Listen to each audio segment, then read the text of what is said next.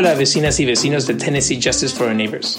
Sabemos que es difícil entender y estar al día con las noticias, leyes y políticas que afectan a la comunidad inmigrante en los Estados Unidos.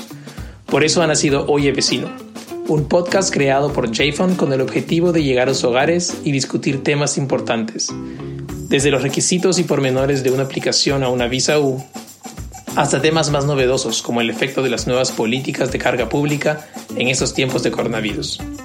Visita nuestra página web www.tnjfon.org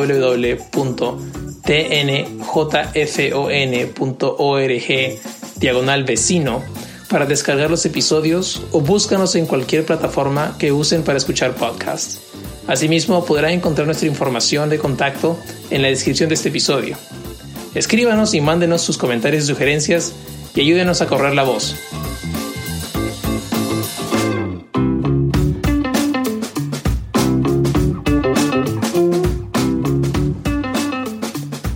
Bienvenidos a Oye Vecino. Mi nombre es Álvaro Manrique Barrenechea. Hola vecinas y vecinos.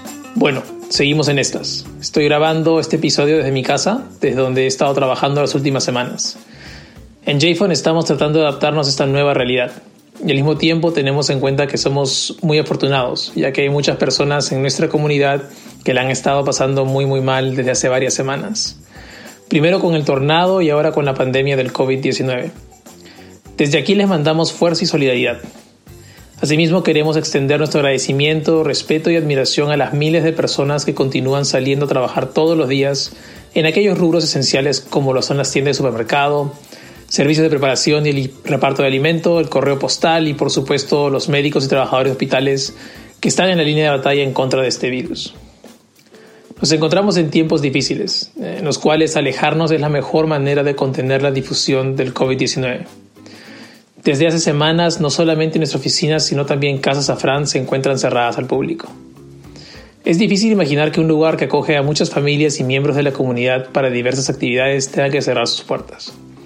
Sin embargo, nuestra labor continúa desde casa. En JPhone estamos trabajando de manera remota para continuar ayudando a nuestros clientes con sus casos de inmigración y así mismo contestar las preguntas que nos llegan diariamente.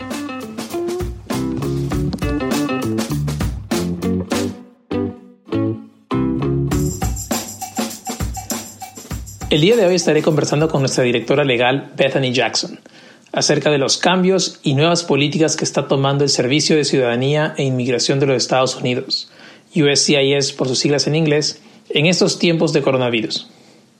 Antes de comenzar, queremos recordarles que si tienen un caso en proceso y están siendo representados por un abogado, es importante que hablen con su abogado acerca de su caso.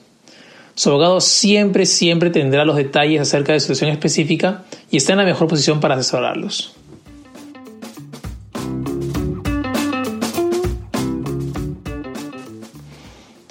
Hola Bethany, antes de entrar a fondo con el tema de hoy, cuéntanos cómo estás y de qué manera continúas trabajando con tus clientes desde casa. ¿Qué mensaje en general le quisieras dar a todos tus clientes que están preocupados por sus casos? Hola Álvaro y gracias por la pregunta. Afortunadamente todos mi familia estamos sanos. Tenemos dos hijos y los tres estamos trabajando desde la casa. Tener una buena conexión a Internet nos ayuda bastante. Bueno, para prevenir la difusión del COVID-19, todo el personal de JFAN comenzó a trabajar desde casa a mediados del marzo. Si bien no estamos en la oficina de JFAN, estamos disponibles para nuestros clientes por varios medios, incluyendo el teléfono, mensaje de text, email, Google Hangouts y Zoom. Esperamos pronto poder reunirnos con cada uno de nuestros clientes en nuestras oficinas, pero hasta entonces estamos agradecidos de tener la tecnología que nos permite continuar con nuestro trabajo. Bethany, qué bueno saber que todos están bien por tu casa. Como ya sabemos, el futuro del programa DACA es incierto. Actualmente nos encontramos a la espera de un pronunciamiento por parte de la Corte Suprema de los Estados Unidos. Con la situación actual del COVID-19, tenemos a personas preguntándonos si aún se tomará una decisión al respecto y cuál es nuestra recomendación. Bethany, ¿qué novedades hay sobre el pronunciamiento de la Corte Suprema de los Estados Unidos acerca de DACA? ¿Es posible que no haya una decisión este año? Bueno, esta respuesta requiere un poco de contexto. En septiembre del 2017, después de que la administración del presidente Trump anunció el final del programa DACA, varios grupos presentaron acciones legales para desafiar la legalidad de la terminación del programa. Varias cortes de primera instancia llegaron a la conclusión que la terminación fue posiblemente ilegal y ordenaron al Servicio de Inmigración continuar aceptando aplicaciones de renovación de DACA hasta que exista un pronunciamiento final sobre la terminación del programa. Desde el inicio del 2018, el Servicio de Inmigración ha estado aceptando aplicaciones de renovación de DACA. Mientras tanto, el gobierno solicitó a la Corte Suprema tomar una decisión final sobre la legalidad de la terminación del programa. El 12 de noviembre del año pasado, la Corte Suprema escuchó los argumentos orales y dentro del curso normal esperamos una decisión por parte de la Corte Suprema antes de junio de este año. Pero como saben, estos son tiempos inusuales. Actualmente tenemos que hablar en términos de antes y después de COVID-19. A raíz de la pandemia, los beneficiados con DACA y sus aliados han montado una fuerte campaña pidiendo a la Corte Suprema postergar el anuncio de cualquier decisión. Muchos beneficiados con DACA están sirviendo en la línea frontal de respuesta a la pandemia, trabajando en servicios de salud y otros roles esenciales. La campaña ha tenido el apoyo de muchas personas, incluso republicanos, demócratas y independientes. El 20 de abril, la Corte Suprema concedió un permiso especial a un grupo de beneficiarios de DACA que trabajan en rubros esenciales para poder brindar sus argumentos por escrito ante la Corte. En este momento no sabemos el impacto que tendrán estos argumentos en la decisión de la Corte Suprema. Estaremos siguiendo las noticias y compartiremos las novedades a través de nuestras redes sociales. Ciertamente bastante información y mucho tener en cuenta en estos tiempos. Bethany, cuéntanos, ¿aún se está renovando DACA? Sí, cualquier persona que haya tenido DACA y continúa cumpliendo con los requisitos puede renovar. ¿Y qué hay de aquellas personas que nunca han tenido DACA? ¿Pueden aplicar actualmente por primera vez a este beneficio? No, solamente pueden aplicar a DACA los individuos que anteriormente hayan sido beneficiarios del programa. Desafortunadamente, el Servicio de Inmigración no está aceptando aplicaciones por primera vez de aquellas personas que nunca han tenido DACA. Ah, ok. Pero, Bethany, ¿qué pasa si tenía DACA y se me ha vencido? Es decir, ¿qué pasa si permiso de trabajo ya venció? ¿Puedo renovar DACA actualmente? Sí, pero la aplicación es un poco diferente y depende de cuándo se venció el beneficio de DACA. Aquellas personas cuyo beneficio DACA expiró hace un año o menos podrán aplicar como renovaciones. Aquellas personas a quienes se les venció hace más de un año o a quienes se les haya cancelado por algún motivo podrán solicitar DACA como si lo estuvieran haciendo por primera vez y deberán incluir todos los documentos de evidencia. Bueno, Bethany, y la pregunta del millón, esa que le están haciendo, creo, a Inet todos los días cuando le llaman al teléfono de la oficina. Teniendo en cuenta la incertidumbre sobre lo que va a resolver la Corte Suprema de los Estados Unidos, ¿es recomendable en este momento renovar DACA? Dada la incertidumbre del futuro del programa DACA, nuestra recomendación general es renovar cuanto antes el Servicio de Inmigración está aceptando aplicaciones incluso cuando éstas sean enviadas con más de 150 días de anticipación a la fecha de vencimiento. El beneficio de enviar la aplicación ahora es que incluso si la Corte Suprema concluye que la terminación del programa DACA fue legal, el Servicio de Inmigración podría continuar procesando las aplicaciones recibidas antes de la decisión.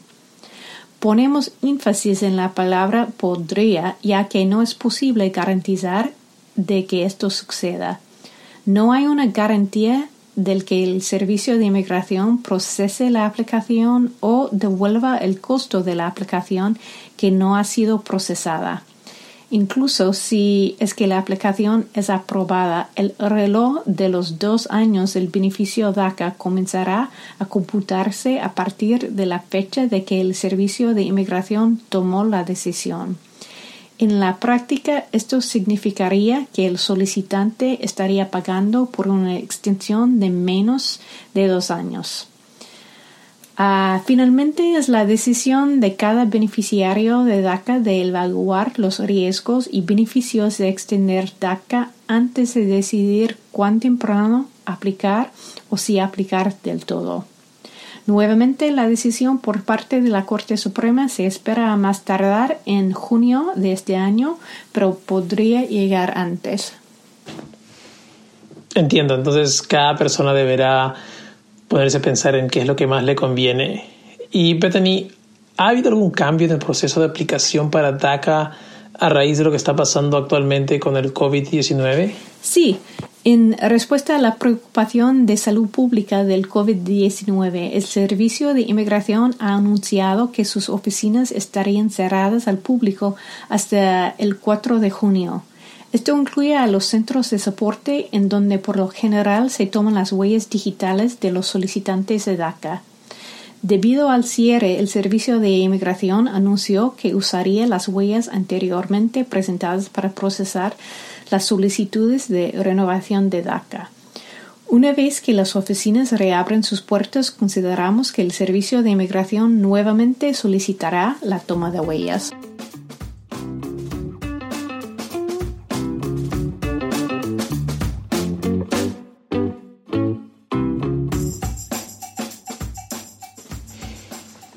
Bueno, eso fue casi todo respecto de DACA, Bethany, pero mencionaste que las oficinas del Servicio de Inmigración estarán cerradas por lo menos hasta el 4 de junio de este año. ¿Qué hay acerca de las entrevistas que se llevan a cabo en las oficinas del Servicio de Inmigración? Eh, hemos comentado acerca de los cambios en las aplicaciones de DACA en cuanto a la toma de huellas, pero ¿eso también aplica para todos los demás procesos de inmigración? Pues sí. Debido a que las oficinas del Servicio de Inmigración están cerradas al público por lo menos hasta el 4 de junio, no habrá entrevistas ni cualquier tipo de cita por ahora. Si una persona no fue a su entrevista, cita o ceremonia de ciudadanía porque las oficinas estuvieron cerradas, el Servicio de Inmigración le enviará una notificación con una nueva fecha.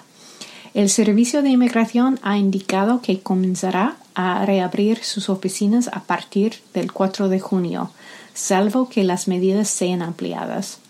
Por el momento, el Servicio de Inmigración atenderá emergencias en situaciones limitadas. Para solicitar una cita tendrá que llamar al teléfono 800-375-5283. Ahora, hace un par de semanas me preguntaban acerca de audiencias en corte programadas en los próximos días. ¿Qué nos podrías decir acerca del efecto que ha tenido el COVID-19 en las audiencias en corte? ¿Aún se están llevando a cabo? Bueno, hay una diferencia en la manera en que la Corte de Inmigración está manejando los casos de las personas detenidas y personas no detenidas. Para aquellas personas que se encuentran en un centro de detención, las audiencias continúan su curso. Por el contrario, para las personas que no se encuentran en un centro de detención, todas las audiencias han sido canceladas hasta por lo menos el 29 de mayo. Si una persona tenía una audiencia programada y no pudo asistir porque la Corte de Inmigración estuvo cerrada, recibirá una notificación con una nueva fecha. Es por esto que es fundamental que la Corte de Inmigración tenga su dirección correcta cada vez que una persona se muda de domicilio, deberá informarlo a la Corte de Inmigración y también al Departamento de Seguridad Nacional, the Department of Homeland Security, dentro de los siguientes cinco días. También es una buena práctica revisar la línea telefónica de la Corte de Inmigración cada semana para poder estar al día con la información de su caso. Marque el teléfono 808 98 7180 y siga las instrucciones, las cuales están en inglés y español. Deberá tener los nueve dígitos de su número de registro de inmigrante o A-Number a mano. Esta información es súper importante, Bethany. Y respecto a los chequeos que tienen las personas con ICE, um, ¿Sabes si ICE sigue operando en la comunidad pese al COVID-19? Bueno, el día 18 de marzo, ICE anunció que sus operaciones estarían enfocadas en aquellas personas que son consideradas un riesgo al público y también a individuos que tengan un orden de detención por alguna actividad criminal. ICE ha indicado que en cuanto a las personas que no se encuentran en esas categorías, estará ejercitando discreción para postergar acciones hasta que la crisis haya pasado o utilizará métodos alternativos como los brazaletes también ha confirmado que, de conformidad con sus políticas de ubicaciones sensibles durante la crisis de COVID-19, no llevará a cabo operativos cerca o dentro de centros de cuidado de salud, como hospitales, consultorios, clínicas de salud y centros de emergencias o cuidados de urgencia, salvo en casos extraordinarios ha indicado que las personas no deberían de dejar de acceder a cuidado médico por miedo a encontrarse con autoridades de inmigración. Bueno, ¿y qué pasa con las personas que tienen que ir a un chequeo con ICE? ¿A quién deberían consultar si es que aún deben asistir o si es que el chequeo se ha cancelado debido al tema de la pandemia? La información que nosotros tenemos es que el personal de la oficina de ICE en Nashville está trabajando de manera remota y que todos los chequeos han sido suspendidos hasta el primero de mayo. La oficina ha anunciado también que todos los chequeos en Nashville serán reprogramados para el miércoles 6 de mayo entre las 7 de la mañana y las 3 de la tarde, pero que las personas deberán llamar a la oficina al teléfono 615-664 55-58 para confirmar esta información. Esto podría cambiar si es que las políticas de cierre de locales cambian. Bethany, ciertamente información muy importante la que nos cuentas el día de hoy.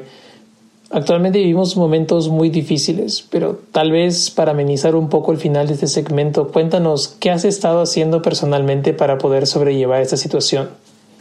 Bueno, esto no es tan original, pero a partir de la pandemia he comenzado a preparar más postres. Antes solamente preparaba un pastel de cumpleaños para cada miembro de mi familia, así que preparaba cuatro al año. Desde que se decretó la orden de mantenerse en casa he preparado pan, pasteles, rollos de canela, bizcochos. A mi familia le encanta mi nuevo hobby, pienso que mi siguiente paso es plantar un jardín. Ah, pues suena excelente, Bethany. Y ahora que nos dices esto, espero que nos traigas algo la próxima vez que estemos en la oficina. Gracias por tu tiempo y por responder a estas preguntas. Si tienen alguna consulta adicional, recuerden que la primera fuente de información deberá ser siempre su abogado de inmigración, pues no todos los casos son iguales. La información que brindamos aquí en JFON es general, pero no deberá ser tomada como un consejo legal. Finalmente queremos recordarles que es sumamente importante mantener una comunicación continua con su abogado, especialmente en estos tiempos en los cuales hay cambios constantes en las políticas del Servicio de Inmigración. Bueno, eso es todo por el día de hoy. Espero que esta conversación con Bethany haya contestado algunas de sus preguntas. Si tienen otras, no duden en comunicarse con nosotros por cualquiera de nuestras plataformas. Y ya saben, digan a sus vecinos que le avisan a más vecinos que descarguen y escuchen este podcast.